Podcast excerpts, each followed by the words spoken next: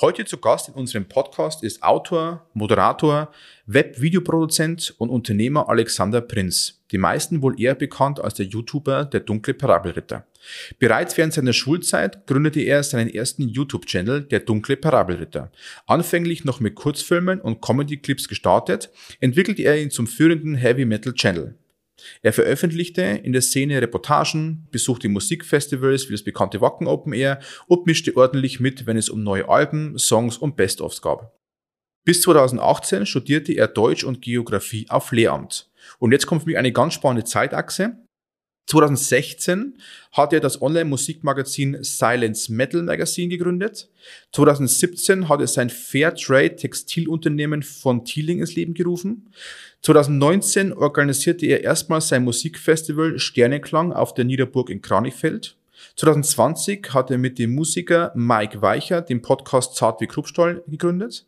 Und 2021 erschien sein erstes Buch Du kannst sie nicht alle töten, ein Ratgeber, im Rieber Verlag und stieg auf Platz zwei der Spiegel Verkaufscharts für Sachbücher ein. So und seit geraumer Zeit macht er Schlagzeilen über seine neuen Videoreihen Exposed oder Eisberg, in denen er in nächtlichen Recherchen Politiker wie Jens Spahn, Christian Lindner oder Neubundeskanzler Olaf Scholz einmal genau unter Lupe nimmt. Dazu geht er auch auf aktuellen Themenschwerpunkte ein, wie Pflege, Tierschutz oder taucht auch ein paar Mal in das Thema Verschwörungsmythen ein. Wir sprechen mit Alexander über seinen bisherigen Weg zu einem der bedeutendsten YouTuber, seine Learnings als Unternehmer, welche Ideen er uns für 2020 verraten darf und wie man sich nächtelang freiwillig mit Politik beschäftigen mag. Viel Spaß heute mit Alexander Prinz bzw. dem dunklen Parabelritter.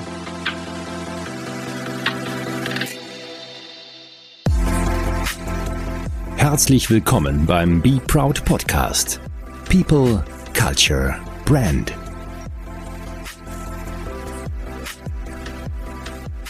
Alex, erstmal lieben Dank für deine Zeit. Äh, vielleicht ganz kurz zum Einstieg. Wer bist denn du und woher kommst denn du? Und hast du ausgeschlafen? Also ich komme gerade tatsächlich aus einer Nachtschicht ähm, und äh, habe äh, nicht ausgeschlafen. Das ist aber in Ordnung, hoffe ich. Äh, ich hoffe, man merkt mir das nicht allzu sehr an. Äh, deswegen habe ich mir heute mal einen ähm, starken schwarzen Tee mit Milch hier gegönnt, damit ich ähm, meine Lebensgeister wieder erwecken kann. ähm, zu der zu der wirklichen Frage, wer ich wer ich denn eigentlich bin. Also ich bin äh, Alexander Prinz. Ähm, ich mache seit bald zehn Jahren, äh, da habe ich äh, die Dekade voll, mache ich äh, YouTube-Videos habe angefangen mit ähm, eher so komödiantischem Kram. Das ging dann zu Musik, ähm, szenenbezogenem Inhalt, sage ich mal besonders auf die Rock- und Metal-Szene bezogen, bis sich das dann ähm, doch sehr stark zu sozialkritischen und politischen Inhalten gewandelt hat, wobei die Inhalte schon immer irgendwie inhärent waren. Und ähm, ja, ich habe äh, in der Zeit, in der ich äh, sozusagen Influencer für Kunstthemen war, habe ich noch viele andere ähm, Dinge rundherum gemacht. Ich habe ein Fairtrade-Modelabel gegründet im Jahr 2016. Ich habe ein, ein, Musikmagazin. Ähm, ich habe äh, während Corona weil mein Hauptarbeitsgebiet, sage ich mal, die Festivals ausgefallen sind, habe ich ein Buch geschrieben. Ähm, ich habe einen Podcast. Was, was mache ich noch so? Ich, ich, ich habe ein Festival, ha, hätte ich jetzt fast vergessen. Zu nebenbei. Ja, man, naja, man, man hat es ja lange nicht mehr gemacht, ne? Also ja, ja. ist, äh, ist äh, schon irgendwie so ein bisschen aus der Wahrnehmung raus. Ja, ähm, mach, äh, mach äh, primär die Dinge, die mir gerade irgendwie Spaß bereiten und auf die ich äh, Lust habe, die gehe ich halt einfach an, ohne dieses, ja, das wird doch sowieso nichts, äh, diesen Gedanken. Ähm, und äh, wer weiß, was da noch kommen mag. ja, wird, wird, eine, wird eine Frage sein äh, im weiteren Verlauf des Podcasts. Vielleicht hast du ja manche Ideen, die du uns verraten möchtest. Lass uns doch mal einsteigen. Du hast ja YouTube damals gegründet gehabt oder gestartet gehabt, nicht gegründet, sondern gestartet gehabt damals oh, das, in das deiner. Gut, das gut. du hast damals das gestartet gehabt während deiner Schulzeit. Äh, müsste, glaube ich, mhm. sogar noch kurz vor deinem Abitur gewesen sein. Äh, warum mhm. tut man sich das an? Also was hat dich vor die Kamera getrieben? Ja, ich weiß ja nicht, wie es bei dir ist, äh, ob du auch vom Land kommst. Ähm, bei ja, uns war das sehr, auch so. sehr ländlich geprägt. Du, du, du, du kommst sehr ländlich weg, siehst du, dann ähm, weißt du, dass es auch äh, durchaus Zeiten gibt, in denen man sich mal langweilt. Ja, das ist, und ich glaube, das ist eine ganz, ganz wichtige Sache auch, sich langweilen.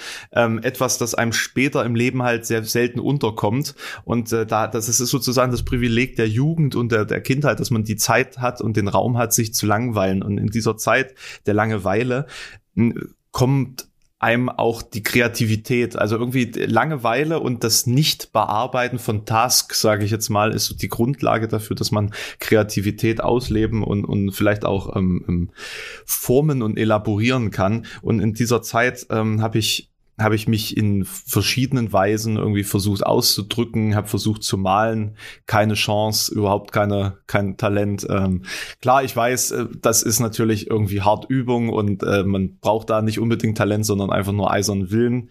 Ja, ich weiß, also man müsste da auch hinten dran bleiben. Also ich war von Anfang an so schlecht, dass ich mir dachte, ach komm, lass es einfach sein, den Quatsch. Ähm, ich habe ich hab, ähm, als, als Kind ähm, einen, einen Fantasy-Roman geschrieben. Ähm, handschriftlich noch total dämlich, deswegen konnte ich den auch nie digitalisieren. Ähm, ja, und irgendwann kam dann so der Gedanke, nachdem wir endlich DSL hatten äh, auf dem Dorf, boah, was die da so machen, diese ganzen YouTube-Typen, so YTT, iBlali, ähm, was, was gab's denn damals noch so, ähm, Apple War Pictures und so, das sind ja total lustige Videos, äh, Cold Mirror natürlich. Und da hatte ich dann Bock, das einfach auch selber mal zu machen, selber mich mal auszuprobieren, selber kreativ zu werden. Und ähm, habe dann so meine, meine ersten Synchros gemacht tatsächlich, das war das erste, das ist natürlich ständig weggestrikt worden. Und äh, das erste, was dann auch Bestand hatte, war dann so eine, so eine kleine, so ein kleiner äh, zynischer oder satirischer Ratgeber auf ähm, Beziehungsenden äh, sozusagen überleben. Äh, und das war mehr oder weniger auch der initiale Grund, warum ich mit YouTube gestartet habe. Das war halt, äh, ich hatte eine Trennung hinter mir und ähm, musste mich sozusagen ein bisschen ablenken. Dann kam halt der kreative Schaffensdruck dazu und die Langeweile eben. und äh, das äh, führte dann in dem Sinne dazu, dass ich es dann initial gestartet habe 2012. Hm. Jetzt muss man gleich dazu sagen, du warst ja dann auch dann praktisch äh, gleichzeitig auf dem Weg äh, ins Lehramt. Du wurdest oder du, du, du bist äh, Lehrer, oder? Oder du bist du jetzt Lehrer? ähm, tatsächlich äh, fehlen mir zu diesem Prädikat noch äh, die die finalen allerletzten Abschlussprüfungen, für die ich keine Zeit finde. Das, also ich habe ich habe ja. das ich habe ich habe den Fehler gemacht, das auf ähm, äh, auf Staatsexamen zu studieren. Das heißt ähm, also ein Anlauf und dann muss der fruchten. So, ich habe auch schon meine ja, Examsarbeit ja. geschrieben und so, aber für die, für diese Prüfung bräuchte ich mal zwei Monate, in denen ich mich um nichts anderes kümmern muss. Guess what? Hatte ich jetzt, seit Jahren nicht mehr. wann war denn für dich klar, dass das ähm, jetzt nicht die Welt ist, die du erstmal weiter verfolgen möchtest? Also da musst du dich irgendwann wirklich entscheiden, äh, gehst du Richtung Lehramt, da geht es ja auch um, um, um, ja, um Sicherheit. Ne? Da geht es ja auch mhm. um einen sicheren Job, da geht es ja auch um einen anderen Antrieb wahrscheinlich auch in dir. Also man wird ja nicht einfach so Lehrer, sage ich mal, wahrscheinlich. Äh, aber wie kommt dann diese, diese Entscheidung zu sagen, okay Leute, dann erstmal alles auf YouTube und was da alles kommen möge? Das ist eine sehr interessante Frage. Auch gerade diese Perspektive mit der Sicherheit dahinter, die habe ich so eigentlich gar nicht äh, gehabt. Ähm, also das war nicht mein initialer Grund, Lehramt zu studieren tatsächlich. Und als ich dann festgestellt habe, dass das für viele andere der Grund ist, ähm, ist mir aufgefallen, dass mir das doch nicht liegt. Hm. Und ähm, in, in der Praxis des Berufs ist mir aufgefallen, dass ich mich nicht äh, wirklich den Systemzwängen unterwerfen möchte. Das klingt, das klingt jetzt total äh, äh, quer gedacht oder total ähm, seltsam, wenn ich das so sage, aber man, man muss halt bedenken, man schwört halt sozusagen einen Eid auf äh, das im Endeffekt das preußische Schulgesetz von 1850 irgendwas so in der Drehe. Mhm.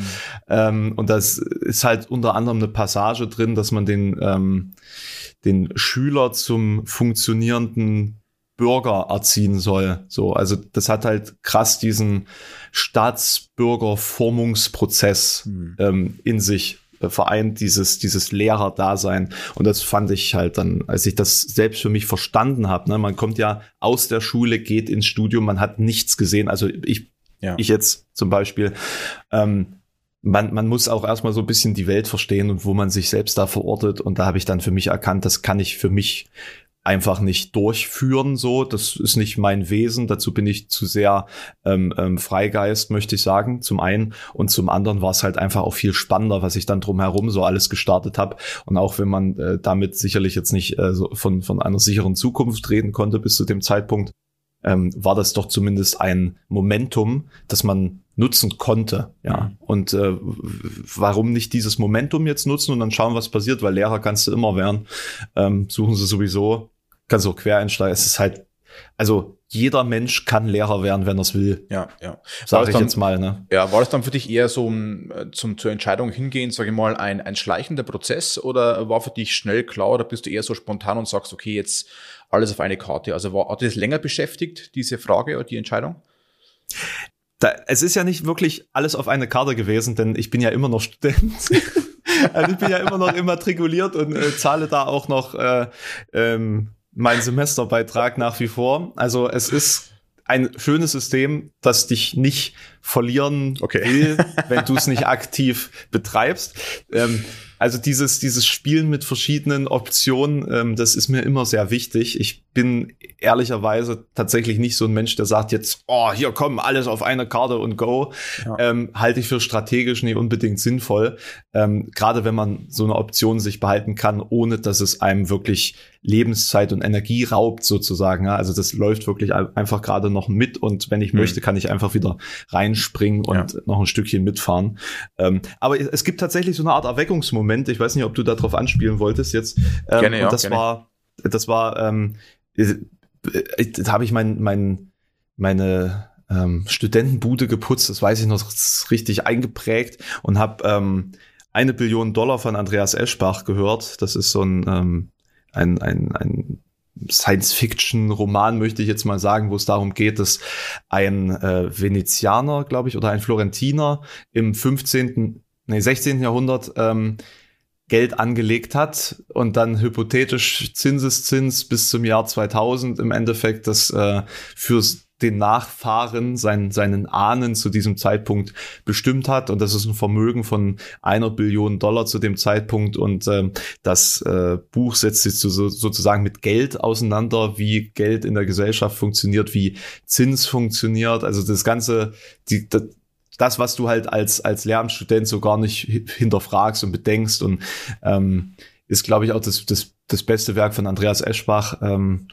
kann ich nur allen empfehlen. Ist sehr basal wirklich, was das angeht, aber ähm, es, es durchführt halt diese, also man, man durchläuft halt diesen Transformationsprozess des Verständnisses von, von Geld. Und äh, an einem Punkt habe ich, habe ich einfach etwas verstanden, nämlich die Arbeit, die du für andere leistest, ist nie das wert, was sie dir dafür bezahlen, was du tust. Hm. Also das geht ja auch gar nicht. Völlig logisch, ne? völlig ja. logische Erkenntnis. Und ja. da hat es für mich einfach so Klick gemacht. Das war wie so, ein, wie so eine Lawine in meiner, meiner Wahrnehmung und danach konnte ich einfach nicht mehr zurück. Hm. So, da war, da war für mich klar Selbstständigkeit oder nichts. Ja. ja, okay, ja. Also du hattest auf alle Fälle einen, du hättest einen Plan B gehabt, der jetzt noch läuft Ne? Also du könntest noch zurück äh, in, in ein, ein, anderes Thema, aber ich glaube, äh, dafür bist du jetzt, glaube ich, zu weit. Lass uns ja. mal einsteigen bei deinem ähm, Channel. Du hast ja zwei Channel. Ähm, einmal, glaube ich, als äh, Alexander Prinz direkt. Die meisten mhm. werden dich eher kennen als den dunklen Parabelritter. Ich glaube, das ist so der, die, die, die Reichweite, die du auch in dem Sinn hast. Ähm, warum damals äh, der, der, ja, dann die Fokussierung auf Metal, auf, auf Rock? War das wahrscheinlich musikbegeistert, ja, aber mhm. war auch noch für dich eine Mission dahinter. Also wolltest du eine gewisse Szene sichtbarer machen? Wolltest du, äh, damals gab es ja keinen richtigen äh, YouTuber für die Szene eigentlich, sage ich mal, zumindest kannte ich bis dato keinen. Also mhm. war da mehr dahinter oder war es erstmal für dich nur Leidenschaft, kann ich einfach drüber reden, äh, ich kann Festivals besuchen, ich kann es angenehm mit Nützlichen verbinden. Also was war so die Intention, äh, dich zu fokussieren dahinter? Ich glaube, da kommen mehrere Faktoren zusammen. Also zum einen ähm, muss man sagen, ich war halt dadurch, dass ich sehr in der Szene drin war, ähm, auch von meinem, von meiner Zuschauerschaft ein bisschen darauf ähm, fokussiert an einem gewissen Punkt, weil ich natürlich meinen Freunden davon erzählt habe. Ich habe Leuten, denen ich begegnet bin auf Konzerten, auf Festivals, äh, bin ich damit auf den Sack gegangen. Ähm, dementsprechend hat sich da nach und nach eben so eine Metal-Zuschauerschaft gebildet. Auch eben optisch gesehen zieht das natürlich dann auch Leute an, die so sind wie du, möchte ich mal sagen. Und, und äh, dann, dann ähm, ist äh, irgendwann mal der Moment gewesen, wo ich ein ein Metal-Sketch gemacht habe. Und der Metal-Sketch kam deutlich besser an als die Sketches davor. Mhm. Und da dachte ich mir, hey, Moment, warte mal, wenn, wenn das jetzt Metal, wenn Metal das Thema ist, dann machst du jetzt mal Metal-Content. Und dann hatte ich irgendwann so ein, so ein äh, Video, das dann auch viral gegangen ist. Das war ähm, Metal-Liebe. Mhm. Das äh, ist nach wie vor immer noch eins meiner erfolgreichsten äh, Videos äh, in meiner YouTube-Geschichte. Hat jetzt irgendwie über 600.000 Views und so. Und ähm, da hat man schon gemerkt, da, da ist irgendwie das Interesse da, ne? Und die Zuschauerschaft war auch sehr vital, sehr lebendig. Die, die wollten einfach auch Content haben. Und dazu kommt halt auch, das ist halt was, womit ich mich wirklich sehr intensiv beschäftigt habe. Also ich bin ähm, zu dem Zeitpunkt ein krasser Musik-Nerd gewesen einfach. Und äh, mhm. dadurch, dass ich auf dem Land gewohnt habe, hatte ich halt auch nicht die Möglichkeit, mich da so krass in der Szene zu bewegen. Also ich kannte äh, bis zu meinem ersten Konzert mit 16 kannte ich halt auch eigentlich fast keinen. Ich war so einer von zwei Leuten in der ganzen Schule, die lange Haare hatten. So. Mhm. Und ähm, das war dann so, ein, so eine krasse Möglichkeit auch zu connecten irgendwie und quasi diese so eine, so eine Szenearbeit zu vollführen. Ne? Ich habe mir immer gedacht, ich würde gerne irgendwas in der Szene machen, aber ich kann ja nix. Mhm. Und deswegen dachte ich, naja, dann mache ich wenigstens Videos über Leute, die was können oder so. Ne? Dann ähm, habe ich, hab ich dann auch eine Rolle in diesem ganzen Konstrukt. Und ich habe ja tatsächlich, bevor ich als YouTuber im Metal-Themen aktiv war, habe ich ja auch ähm, Festival-Fotografie ähm, gemacht und ähm, habe Artikel geschrieben für, für ein Musikmagazin, ähm, so Reviews und so ein Kram. Ähm, und das wuchs dann halt irgendwann zusammen. Dann habe ich gemerkt, wieso zur Hölle mache ich denn hier eigentlich diese Reviews und Festivalfotos, wenn ich das doch einfach für mich machen kann. Ja, ja, ja. ja. ja. Und wann war dir klar, dass du in der Szene, wenn man es sagen kann, wann war dir klar, dass du in der Szene angekommen bist? Also du sprichst irgendwann mit einem Wackenchef, du sprichst irgendwann mit Bands, die man auch, sage ich mal, im Mainstream auch schon kennt. Das heißt, auch dann hier die Sichtbarkeit stimmt. Wann war dir klar, also jetzt bin ich irgendwie Teil der Szene und nicht nur einer, der wirklich von außen irgendwie so rangräbt? Also wann, wann hast du das Gefühl gehabt, jetzt bin ich angekommen in der Szene? Hm, das ist eine interessante Frage. Ich glaube, das ging relativ früh los, weil ich mich ähm, sehr viel im Underground bewegt habe, hm. wo, wo halt äh, nicht so viele Menschen unterwegs waren. Ich, ich glaube, das war. Oh, lass, lass mich mal wirklich ganz kurz drüber nachdenken. Das ist nämlich tatsächlich eine interessante Frage, die mir so noch keiner gestellt hat. Und wo sehr ich gut, Alex, sehr gut. Ja, ich, ich, ich dachte, ich schleime mich ein bisschen bei der einen Hast und lasse das Lob da. So. Hast du völlig recht. nee, ähm, ähm, ich glaube, das ist einfach der Punkt gewesen, ähm, als ich zum ersten Mal mit einer musikalischen Persönlichkeit mich privat auch besser verstanden habe, als, als ich gedacht hätte. Ich, und ich glaube, das war, also ich glaube, das war mit, mit, mit Robse von Equilibrium mhm. war das dann so, als ich dann dieses Interview mit Robse hatte und ähm, man sich dann nochmal wieder getroffen hat und dann auch von ihm aus so die Idee kam, ja, man könne ja noch das und das Video machen. Ähm, das ist so ein ganz großer Punkt und natürlich erkannt zu werden ist natürlich auch irgendwas, was so ein bisschen ähm, ja das Ego streichelt, möchte ich sagen. Ja.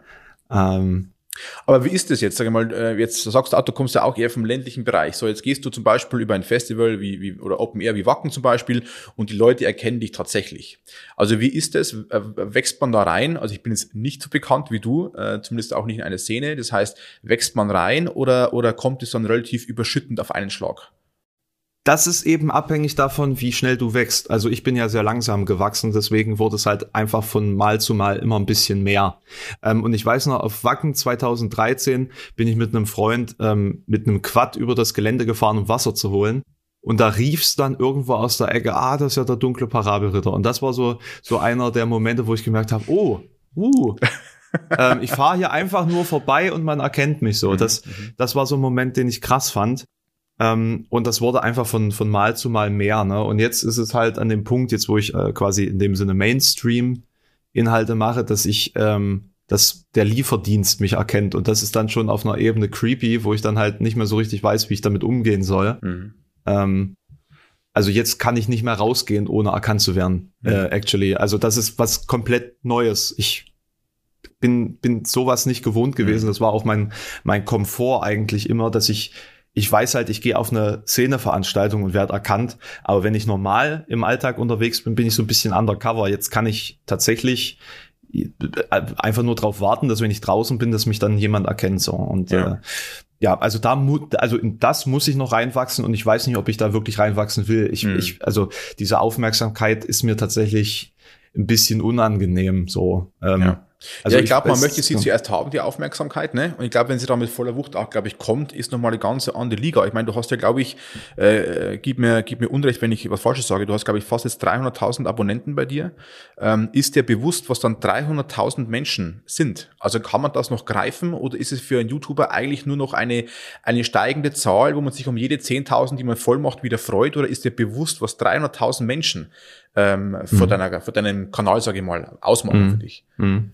Ähm, ich habe ich hab das just vor wenigen Stunden zu meiner Freundin gesagt, so ich, ich, ich verstehe das nicht mehr. Ich verstehe nicht, was, was 500.000 Stunden wiedergegebener Content ja. in 28 Tagen bedeutet oder zwei Millionen Aufrufe. Das ist halt gerade so, ja. gestern mal in die Statistik reingeguckt und so gesagt, das, ich, das raff ich nicht mehr. So mhm. seit, seitdem, seitdem ich diese Polit-Videos mache und, und quasi jedes Video über 100.000 halt äh, äh, sammelt, ist das für mich echt eine Größe, wo ich nicht mehr so richtig mit, mit klarkomme, weil ich halt mhm. über, über neun Jahre ähm, auf einer ganz anderen Ebene gearbeitet habe. So. Und das ist wirklich, das, das ist anders jetzt. Mhm.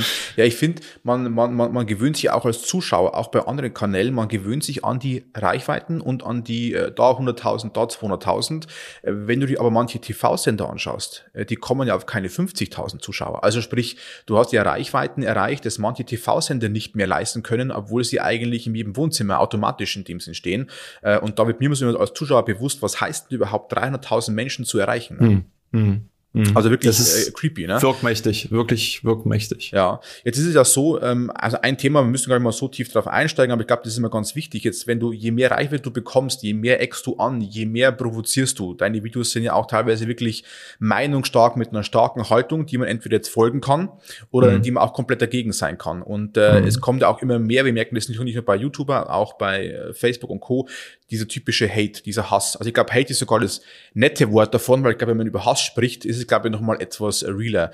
Ähm, wie ist es für dich? Also, wann hast du gemerkt oder wie gehst du damit um, dass die ersten Menschen gegen dich sind? Also gegen den Content, den du verbreitest? Äh, und die zweite Frage wäre, begegnet auch dir das Phänomen, dass es nur online stattfindet und im privaten, im, im Real Life nicht mehr stattfindet? Mhm. Ähm, also tatsächlich muss ich sagen, so schön unsere Szene, ich, ich denke jetzt mal, du bist auch äh, bisschen Metal-affin, ja. mittelmäßig ja. unterwegs, ähm, so schön unsere Szene sein kann, sie hat halt auch eine richtig eklige Seite. Mhm. Und ähm, erstaunlicherweise werde ich weniger mit Hass konfrontiert, seitdem ich nicht mehr dezidiert Metal-Content mache. Das ist wirklich okay, okay. faszinierend. Also die, die äh, muss auch sagen, dass die Like-Raten äh, seitdem auch äh, höher sind und das finde ich faszinierend bei so hohen Zuschauerzahlen. Mhm. So, dass ähm, äh, dass man halt immer irgendwie über 96, 97 Prozent ähm, im, im Like-Bereich liegt. Ja, so. Ja. Und, und ähm, das bin ich von vorher schon gar nicht mehr gewohnt so. Ne? Das, also da ist wirklich, ähm, ich glaube, das liegt auch daran, wenn du etwas sehr Subjektives wie Kunst bewertest, dann, äh, dann hast du halt relativ schnell echt nur noch mit Emotionen zu tun. Und bei dem, was ich momentan mache, versuche ich ja, das alles krass durchzuargumentieren und durchzutanzen und ähm, hau ja ni nichts raus, was ich nicht mit ähm, Quellen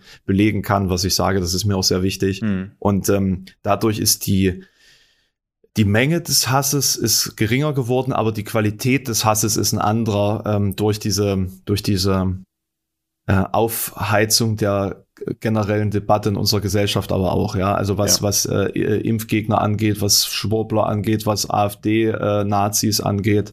Ähm, dahingehend ist es natürlich eine ganz andere Qualität und das geht ja äh, auch in Richtung ähm, Bedrohung von Leib und Leben. Mhm. Ähm, also da habe ich halt auch Morddrohungen bekommen, aber ich habe halt auch vorher schon Morddrohungen bekommen, ja. Das, ähm, irgendwann lächelt man nur noch müde drüber, ehrlicherweise, wobei ich sagen muss, dass man jetzt eben gerade durch diese Querdenker-Situation hat man halt einfach nochmal ein ganz andere Bedrohungs, anderes Bedrohungsgefühl, mhm. möchte ich sagen. So richtig in den re realen Raum, sage ich mal, äh, ist das nie durchgesickert. Also ich glaube, mir haben in meiner ganzen YouTube-Karriere, ich glaube, drei oder vier Leute überhaupt nur live gesagt, dass sie mich scheiße finden. Okay, ja.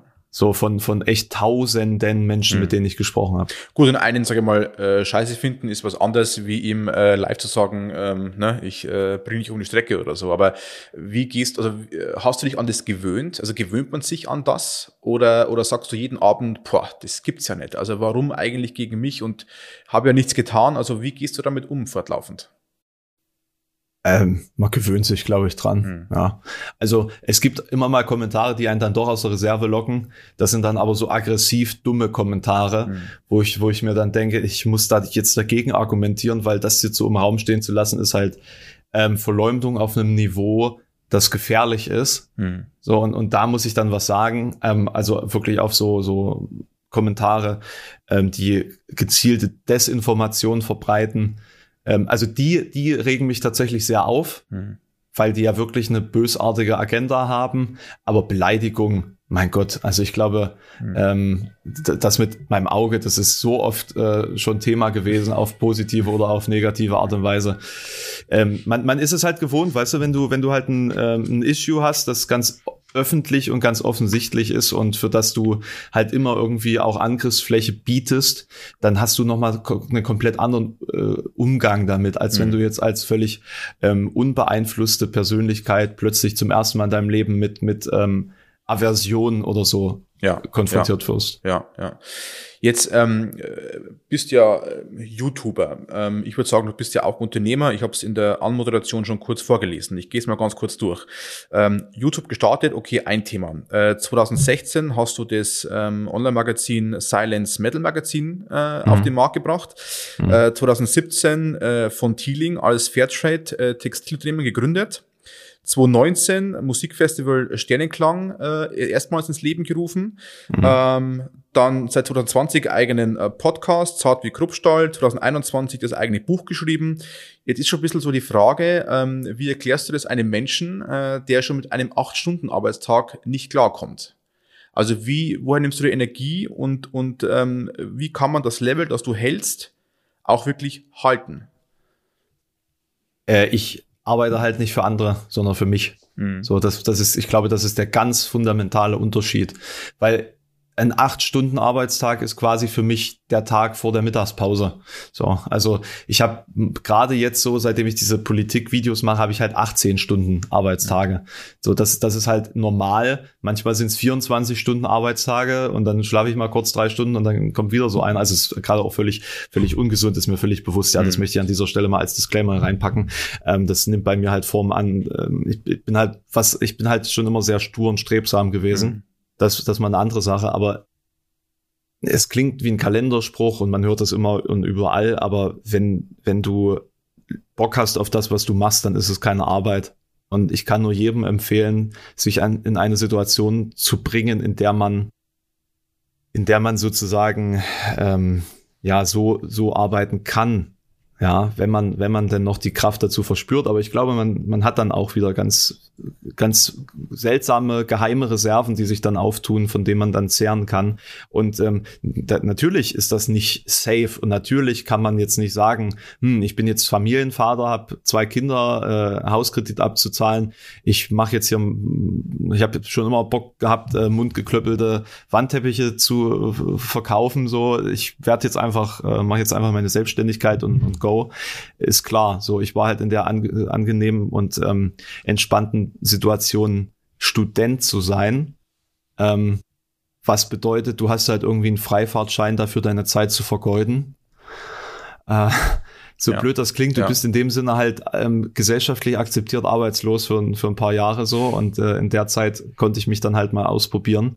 Und ähm, da war das dann einfach geil, wenn man mit etwas, worauf man Bock hatte, plötzlich ein bisschen Geld dazu verdient hat. Ja, dazu muss ja. ich sagen, dass es halt nie wirklich viel war in dem Sinne. Also ich habe jetzt mal Revue passieren lassen, beispielsweise ähm, habe ich im September 2020 habe ich irgendwie 230 Dollar AdSense-Einnahmen gehabt. So ja, also es ist es ist wirklich nichts, was man mit so einer durchschnittlichen YouTube-Reichweite ähm, und damals, ich meine, damals waren das ja auch schon ein paar hunderttausend Views im Monat. Ja, so. Ja, das ja. ist ja jetzt nicht irgendwie nichts gewesen, aber mit so einer durchschnittlichen YouTube-Reichweite kannst du halt auch nicht wirtschaften. Hm. Das ist auch der Grund, warum ich so viel nebenbei gemacht habe, damit ich YouTuber bleiben kann. Hm. Muss man ganz ehrlich und desillusionierend sagen. Ich bin wirtschaftlich so krass aktiv geworden. Ich, also es, ich momentan konzentriere ich mich halt auf YouTube, weil ich davon leben kann. Und ähm, das, das schafft auch wieder noch mehr Kapazitäten, sich nicht zerfasern zu müssen, sich zu konzentrieren, zu fokussieren auf ein Thema, würde ich immer, würde ich auch immer empfehlen. Aber zu dem Zeitpunkt, die letzten neun Jahre, war es gar nicht möglich. So, ja, und deswegen ja. bin ich dann halt auch Unternehmer geworden und ähm, habe mir dann alle möglichen anderen ähm, Arbeits- und Wirkbereiche aufgeholfen. Hm. Ja, aber man muss, muss man auch sagen, das Thema Durchhalten ist dann schon nochmal ganz, ganz spannend. Also bei uns, ich bin ja auch selbstständig, äh, du bist die ersten fünf Jahre, du weißt, wie es ist, wenn du eine Woche von äh, Nudelsuppe überleben musst, ne, wenn du nichts mehr hast äh, ja. und irgendwann einmal weißt du, okay, jetzt irgendwie, irgendwie läuft es. Ähm, jetzt mal zu den anderen Unternehmen von dir. Ähm, würdest du aktuell sagen, 80 Prozent YouTube und 20 Prozent alles in die anderen Projekte oder hast du da ein anderes Verhältnis zu deinen anderen, also dein Klamottenlabel, äh, gut, Buch ist erstmal abgehakt, wahrscheinlich erstmal, äh, vielleicht, ich denke mal, das zweites kommt auch noch. Äh, aber es ist ja schon so, wo du, wo du sagen musst, wie, wie priorisiere ich quasi meinen Tag? Und selbst wenn die 18 Stunden hat, also wie priorisiert man das trotzdem? Mhm. Ähm, also ich muss sagen, ganz ehrlich, seitdem ich diesen, diesen Hype jetzt hatte und diese Politikvideos, äh, ist eigentlich gerade volle Fahrt in, in Richtung YouTube.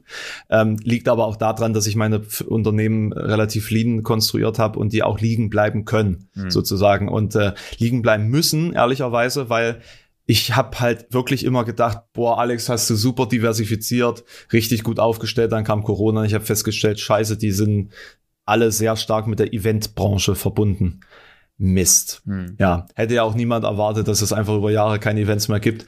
Und ähm, muss dir vorstellen, ich war halt mit von Thieling im Jahr 2019. Ähm, wir, wir wollten halt in den gesamteuropäischen Markt expandieren. Wir waren äh, auf ähm, 28 Festivals auf den 28 größten Metal- und Rock-Festivals Europas eingebucht mit, mit großen Standflächen, ähm, waren kurz davor einen mittelstelligen, äh, sechs, äh, mittel, mittelgroßen sechsstelligen Betrag noch als, als Anschubfinanzierung für die Festivalvorproduktion äh, uns noch äh, geben zu lassen. Also das war quasi wenige Monate vor dem ganz großen Sprung ähm, der auch gekommen wäre. Und das hätte mich äh, in dem Bereich auf ein ganz anderes Level katapultiert und dann hätte ich vielleicht auch mit YouTube aufgehört. So, also mhm. das war wirklich so diese life-changing Moment, der einfach durch Corona verhindert wurde.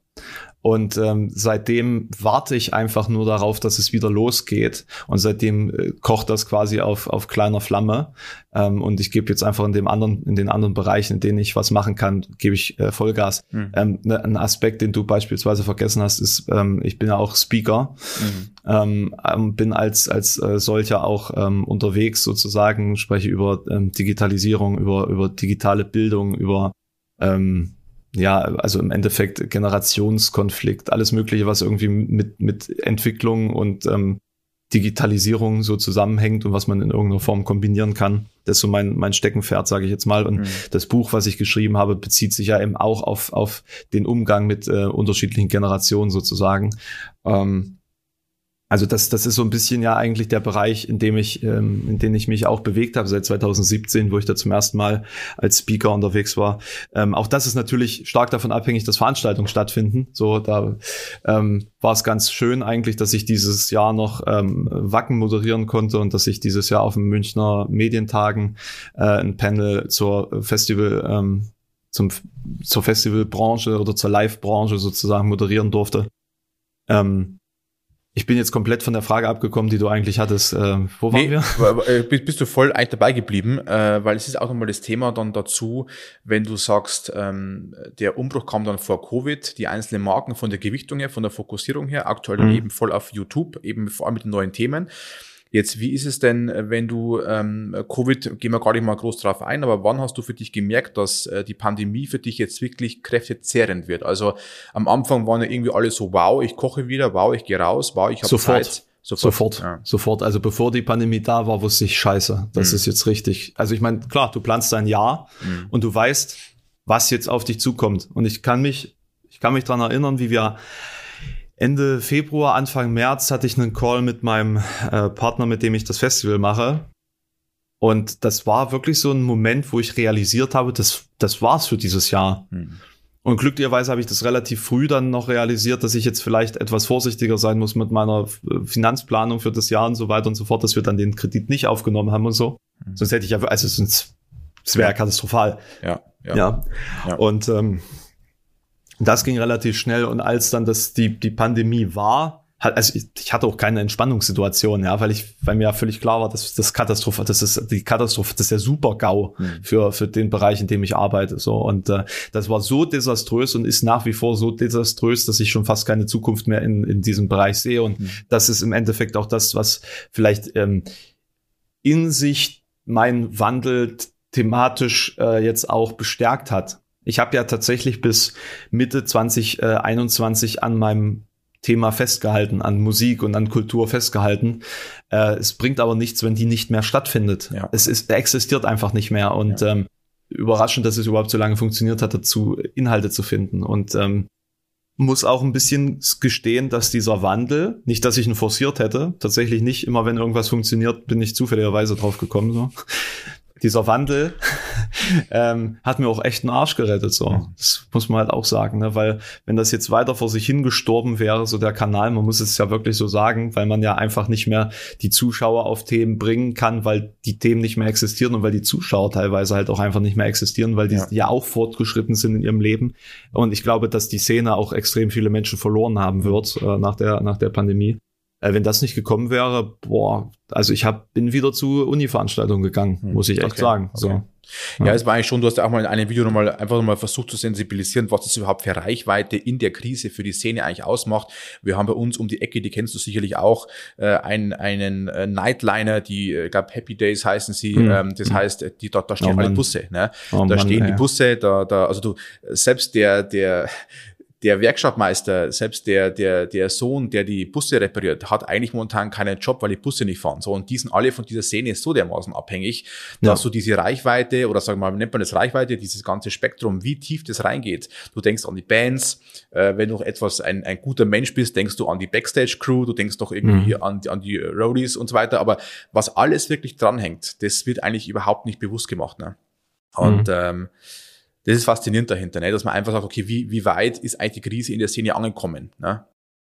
Ja, und vor allen Dingen finde ich es halt erstaunlich, dass es im Endeffekt, und das habe ich gemerkt und das hat mich auch ein bisschen verändert, muss ich sagen, dass es im Endeffekt den Leuten egal zu, zu sein scheint, mhm, ja. ja. Also ähm, ich habe so ein paar Spendenaktionen gemacht. Ich habe ähm, im Jahr 2020 habe ich über 30.000 Euro gesammelt für, für die Szene sozusagen, für Musiker auf der einen Seite, aber eben auch ganz viel für Leute hinter äh, der Musik und hinter der Bühne.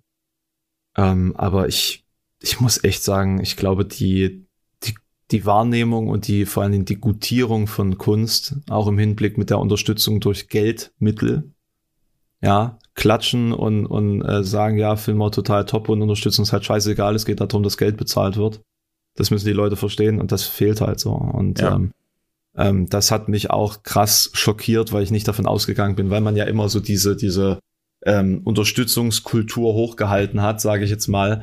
Ja, aber die existiert nicht. Das nee, ist, die, das die ist, und ich nee, muss auch, wir haben ja kurz vorhin schon ganz kurz drüber gesprochen gehabt, ähm, vor unserem äh, jetzigen Gespräch, dass meine Freundin ja praktisch in der Altenpflege arbeitet, die haben damals gebündelt ihre, ihre ähm, Bonuszahlungen äh, eingepackt und zurückgeschickt nach München. Also äh, die sagen selbst, diese jetzt jetzt einen Bonus zu zahlen von 250 oder 500 Euro äh, ist nicht die Lösung des Problems. Also auch das das äh, ist, ja, ja, äh, zu halt, doppelmoralisch ja. einfach. Ne? Alles und sehr sehr unschuldig aufgeladen. Ne?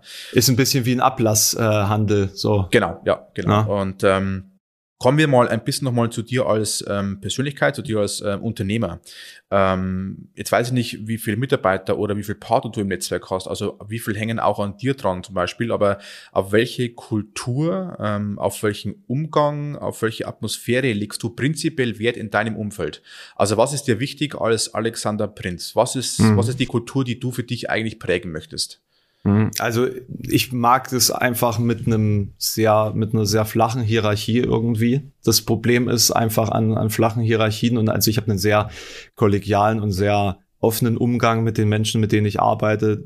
Freundschaftlich möchte ich fast sagen. Das ist, glaube ich, auch ähm, aus der Szene erwachsen, mhm. muss ich ganz ehrlich mhm. sagen, weil es da einfach zumindest vorne rum keine Hierarchien gibt. Hintenrum ist das nochmal was komplett anderes. Mhm. Und seitdem ich das Business kenne, finde ich es auch ein bisschen gruselig, ja. was da teilweise für Strukturen existieren. Also das ist ja wirklich eine, eine sehr, ähm, eine sehr alte Unternehmenskultur in dieser hippen ähm, Veranstaltungsbranche oder in diesem hippen Musikbusiness, mhm. wo 99 Prozent der Leute einfach nur hart ausgebeutet werden mhm. und äh, das eine Prozent halt krass die Gewinne einfährt. Mhm. Von der kompletten Szene, ja, nicht nur in den Unternehmen, da gibt's ja auch Haufen Unternehmen, die, die äh, irgendwie eigentlich wirtschaftlich gesehen eigentlich gar nicht existieren mhm. sollten. Mhm.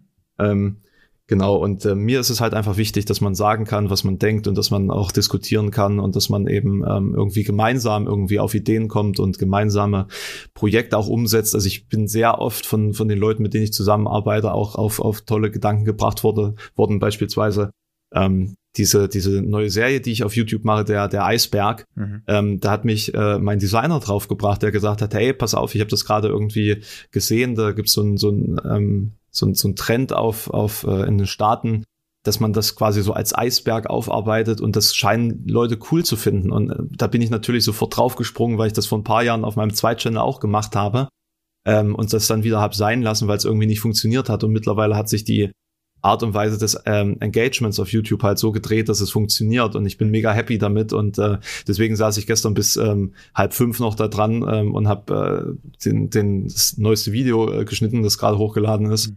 Ähm, also das mag ich sehr gerne. Ähm, allerdings muss ich sagen, es ist bei so einer flachen Struktur halt irgendwann relativ schwierig, den Modus auch mal zu wechseln, wenn es darum geht, okay, mag sein, dass das jetzt deine Meinung ist, aber es spielt keine Rolle, weil ich entscheide. Ähm, und damit kommen viele Leute einfach nicht klar. Mhm. Und äh, da muss ich für mich auch noch einen Modus finden. Also da bin ich immer noch, immer noch nicht so richtig ähm, sicher. Das ist, glaube ich, so ein Punkt, an dem ich noch mit ähm, an mir arbeiten muss. Aber generell ähm, mag ich das viel lieber als einfach nur so diktatorisch von oben zu sagen, ja. hier, pass auf, mach das, mach das, mach das. Ähm, ich sehe ich sehe so Projekte auch gerne einfach als Projekt und nicht als, als ähm, du arbeitest für mich, damit hm. ich den Profit daraus ziehe, so hm. nach dem Motto. Also ja, aber man muss ja auch sagen, du, du lieferst ja aktuell mit den aktuellen Videos schon richtig ordentlich Power ab. Also ich bekomme es ja mit, auch auf Instagram, äh, wie viel du recherchieren musst, äh, um auch diesen, sage ich mal, sehr, sehr guten Content erstmal zu, zu bekommen. Die Videos sind teilweise über eine Stunde mittlerweile, ähm, mhm. werden ohne Ende angenommen, aber du, du wirfst ja fast schon äh, im Wochenturnus eigentlich äh, diese großen Videos raus, die wo wirklich Arbeit verlangen. Und einfach da die Power aufrechtzuerhalten, ist schon eine Leistung für sich. Also das ist ja nicht nur vor die Kamera hinstellen, eine halbe Stunde irgendwas quatschen über eine, sag mal, Lieblingsband, wo ich einfach frei reden kann, weil ich einfach im Thema bin, ne?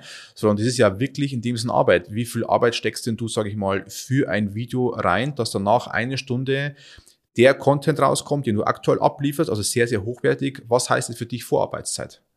An so einer Richt, an so einem richtigen Exposed, das mhm. dann mhm. eine Stunde geht ungefähr. Die sind ja, also ich versuche es immer auf 59, mhm. 59 zu drücken. Ähm, da steckt mindestens eine Woche Recherche drin. Mhm, Wahnsinn, ja. So, also und ich meine jetzt nicht acht Stunden Arbeitstage. Ja, so, das ja. ist wirklich eine Woche Arbeit. Ja. Bis zu dem Zeitpunkt, dass ich sagen kann, ich kann jetzt aufnehmen. Und dann kommen noch mal ein paar Tage, je nachdem, wie aufwendig es wird und je nachdem, wie sehr ich mich verliere in dem Thema. Hm. Ähm, vielleicht noch mal bis zu einer Woche Nachbearbeitungszeit. Und äh, mein krassestes Projekt war einfach das AfD, hm. ähm, die Wahrheit-Video. An dem habe ich drei Wochen nonstop gearbeitet. Also es ist wirklich so dieses, ähm, ähm, man, man arbeitet, arbeitet, arbeitet, schläft mal ähm, eine REM-Phase, dann arbeitet man weiter, bis man merkt, ah, der Kopf macht wieder zu, wieder eine REM-Phase. Also es war wirklich so ein, ähm, wie nennt sich das? Ähm, ähm, dieser, dieser, dieser, dieser hypothetische Übermensch-Schlafrhythmus hier, mhm. wo man immer nur so zwei Stunden, dann wieder vier Stunden arbeiten, mhm. zwei Stunden. Also dem war ich sehr nah tatsächlich in der mhm. Zeit. War richtig krass, hat auch für den, für den Kopf hat das auch, war das mhm. auch nicht gesund, sage ich jetzt mal. Was, was macht denn das mit dir als Mensch, wenn du, wenn du, du baust ja damit auch äh, ultra viel Wissen auf. Also auch mit den, äh, mit der Serie über eben, also Eisberg mit den Verschwörungstheorien, über die AfD, über auch Politiker.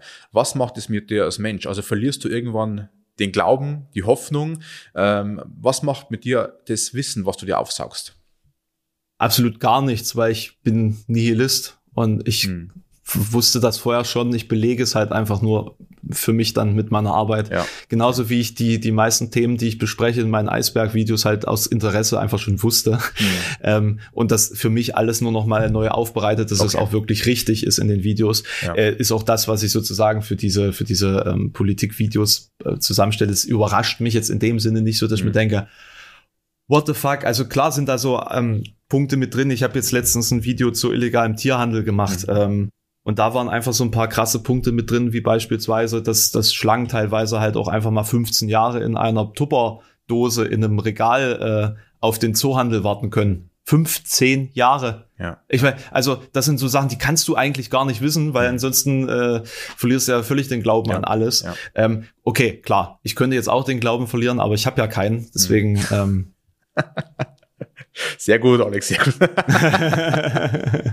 ähm, was sind denn so für dich äh, für die nächsten Monate? Ich weiß gar nicht, ob du Monate vorausdenkst, Wochen oder ein Jahr, ich weiß es nicht. Aber was sind so die persönlichen Herausforderungen für dich, so die nächsten Etappen, die du für dich als, als äh, Kopfzeitachse hast? Äh, eine Woche Urlaub wäre geil. also ich kann dich gerne ja. einladen in den Bayerischen Wald, wenn du möchtest. also tatsächlich, tatsächlich ähm, brauche ich mal so nach Weihnachten brauche ich mal eine Woche, um mich wieder geistig zu resetten. Das, mhm. Also ich merke gerade so langsam, seit August ziehe ich halt hart durch. Ich ja. brauche jetzt mal wieder irgendwie einen Moment. Ähm, ich bin aber auch, ich kann auch im, im Urlaub nicht abschalten. Ich, ich kann einfach nie abschalten. Ich kann mhm. das einfach nicht. Das ist so mein, das ist einfach grundsätzlich mein Problem. Ich bin einfach so gestrickt. Ich mhm. muss einfach immer irgendwas machen. Ähm, mein Projekt nächstes Jahr, also ein, ein, eins, zwei Projekte für mich nächstes Jahr sind auf jeden Fall die beiden Bücher, die ich angefangen habe, irgendwie fertig zu schreiben. Ähm, habe ich auch mega Bock drauf. Ich schreibe einfach gerne. Mhm. Und ähm, das erste Buch kam einfach so gut an, dass ich mir denke, okay, die Leute, ich habe gerade bin ich mit einem mit einem positiven Kommentar zu meinem Buch aufgewacht mhm. sozusagen. Da kam ja. auf, auf Discord kam äh, eine Nachricht rein von jemandem, der gemeint hat, boah, da sind so so ein paar äh, richtig beschissene Kommentare auf Amazon gewesen. Ähm, ich wusste nicht, ob ich das ob ich das kaufen soll oder nicht. Und da habe ich es gekauft. Boah, das ist jetzt eins der besten Bücher, das ich seit Jahren gelesen habe. Vielen mhm. Dank, dass du mich so zum Lachen gebracht hast. Ähm, das, das war halt echt geil. Äh, Nochmal zu den Hatern, ne? Das ist natürlich so eine Sache, die, die da ganz gerne gemacht wird, dass sie dann halt einfach irgendwelche Fake-Produktbeschreibungen ähm, mit einem ja. Stern äh, Zeug so reinhauen. Ähm, und da kann ich nur sagen, Props an meine Community. Es ist halt einfach, es, sie ist einfach zu wenig Hate, als dass das ja, irgendwie dagegen, reicht. Ja, ja, ja. Genau, ja. reicht so. Ähm, hab das auch öfters mal, ich lese ja auch immer mal solche Hate-Threads mit, so mhm. ähm, aus, aus reinem Interesse, was da so abgeht. Und wird dann manchmal so geschrieben, boah, ja, also wäre total geil, den irgendwie fertig zu machen, aber der hat halt echte Fans, das ist total mhm. blöd. Das funktioniert ja nicht. So, hm, ja, Pech gehabt. Ja, ja. Schade. Nee, aber ansonsten Projekte äh, weiß ich gerade nicht so richtig. Also ich will nächstes Jahr gerne mal wieder ein Festival veranstalten.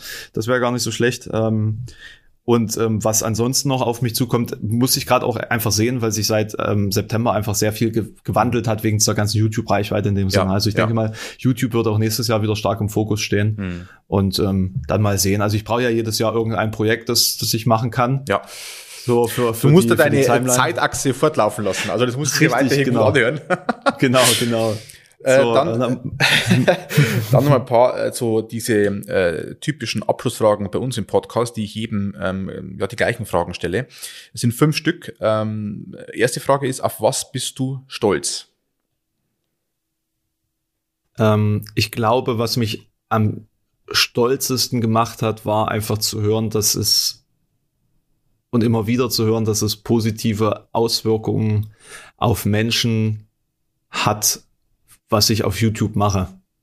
Mhm. Das ist, glaube ich, das Wertvollste an allem, mhm. was ich bis jetzt so erreicht habe. Mhm.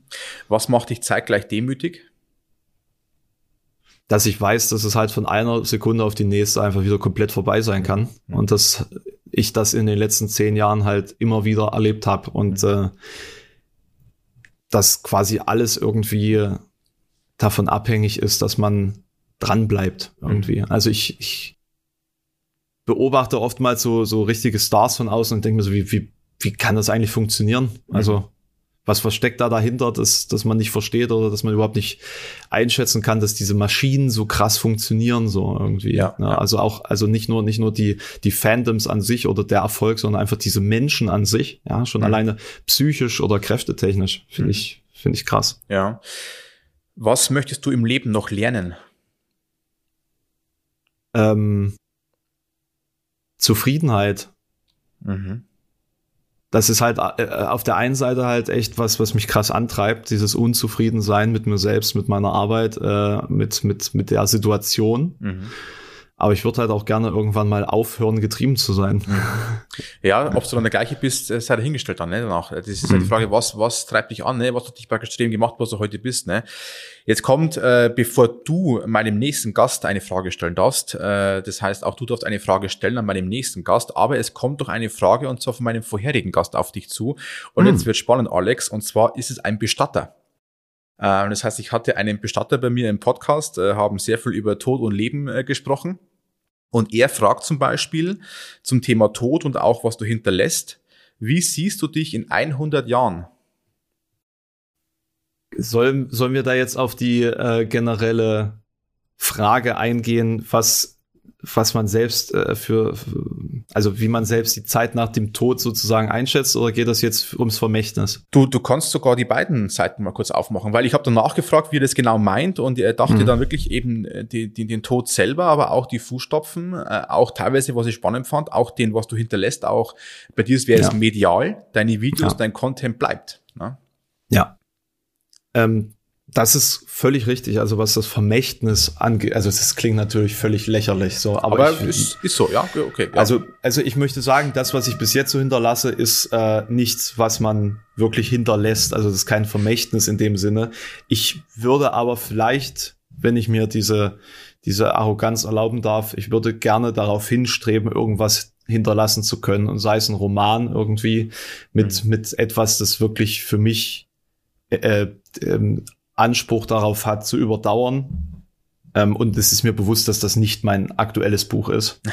ähm, also das, das möchte ich sagen. Mhm. Ähm, ich bin aber da anders als andere Leute, dass ich sage, ich möchte gerne in meinem Kind überdauern oder so. Mhm. Ich möchte einfach in meinem Werk überdauern. Das wäre mir mhm. wichtiger. Ähm, und ansonsten denke ich, dass wenn ich tot bin, ist einfach vorbei ist und äh, dass danach nichts kommt und ich hoffe, dass danach nichts kommt, weil nichts nichts macht mir mehr Angst als so ein Samsara, dass man immer wieder in irgendeiner Form wiedergeboren wird. Gottes Willen, so eine Zyk so eine zyklische Dystopie. Herrgott, never, never. Also Ende und Ende, ne? Also einfach Ende, so wirklich Ende, Ende Schluss und Ende. aus. Ja. Und deswegen, das ist halt, also klingt jetzt paradox, dass man als Nihilist sagt, ähm, ja, wie, also dass man da so krass arbeitet und dass man so viel äh, äh, Effort da reinsteckt, aber ich sehe das halt wie so eine Art Spiel hier. Hm. So, ich will halt äh, so weit scoren, wie ich kann. Ja, ja. Äh, auf die Art und Weise, die ich mit mir selbst ausmachen kann. Ja, ja also man ja. könnte natürlich higher scoren, wenn man es drauf anlegt, aber das, das kann ich nicht. Dazu ja. bin ich einfach zu zu äh, moralisch eingestellt. Hm. Ähm, das, das ist auch ein Problem mit Nihilismus. Die Frage ist, wie definiert man Nihilismus? Welche, mhm. welche Definitions, welchen Definitionsweg führt man da an? Man kann auch sagen, Nihilismus, ähm, wozu gibt's Moral? Ist ja Schwachsinn. Los, ja. äh, alle umbringen, so nach dem Motto. Das, ja, das ja. ginge ja auch, aber das, das, ist jetzt nicht die Form von Nihilismus, die ich meine. so. Ähm, genau. Okay, also spannende, spannende Antwort. Ich wusste, hätte nicht gewusst, wie ich darauf antworten soll. Ähm, Alex, jetzt darfst du meinem nächsten Gast, und ich weiß es auch wirklich noch nicht, wer, wer wirklich kommt. Mhm. Welche Frage würdest du einem äh, unbekannten Menschen stellen? Mhm. Ähm, für wie nachhaltig hältst du das, was du tust? Mhm. Spannende Frage. Ich bin, bin äh, gespannt. Äh, ich werde euch die Antwort schicken. Ja, also ihr müsst jetzt nicht meinen nächsten Podcast anhören, sondern ich schicke, ich schicke euch die Antwort zu, weil ich finde es immer spannend, dass dann auch jeder weiß, was dann die Antwort war. Ja, ähm, ja Alex, also wir sind soweit durch. Vielen, vielen Dank für deine Zeit. Äh, ich äh, wünsche dir jetzt, dass du dich vielleicht ein bisschen hinlegen kannst oder weiterarbeiten kannst. Ganz, ich, ganz ich fahre jetzt zum Boostern tatsächlich. Ah, tatsächlich. Ich habe noch keinen Termin. Ich also ich warte, ich warte. Ja. Ähm, ich habe noch keinen ja. Termin. Also ich warte ja auch noch drauf. Äh, vielen Dank für deine Zeit. Ich wünsche dir alles Gute. Ich hoffe, du findest ein, eine Woche, zwei Wochen etwas Urlaub zum Jahreswechsel und äh, vielleicht sieht man sich irgendwann mal im, im, im Real Life, im persönlichen Leben. Das würde mich äh, freuen. Ähm, bleib gesund und vielleicht bis bald, Alex. Dir alles Vielen Gute. Dank für die Einladung. War ein äh, sehr schönes Stündchen mit dir, hat Spaß gemacht und ähm, viel Erfolg noch weiterhin. Ne? Vielen Dank. Ciao. Danke.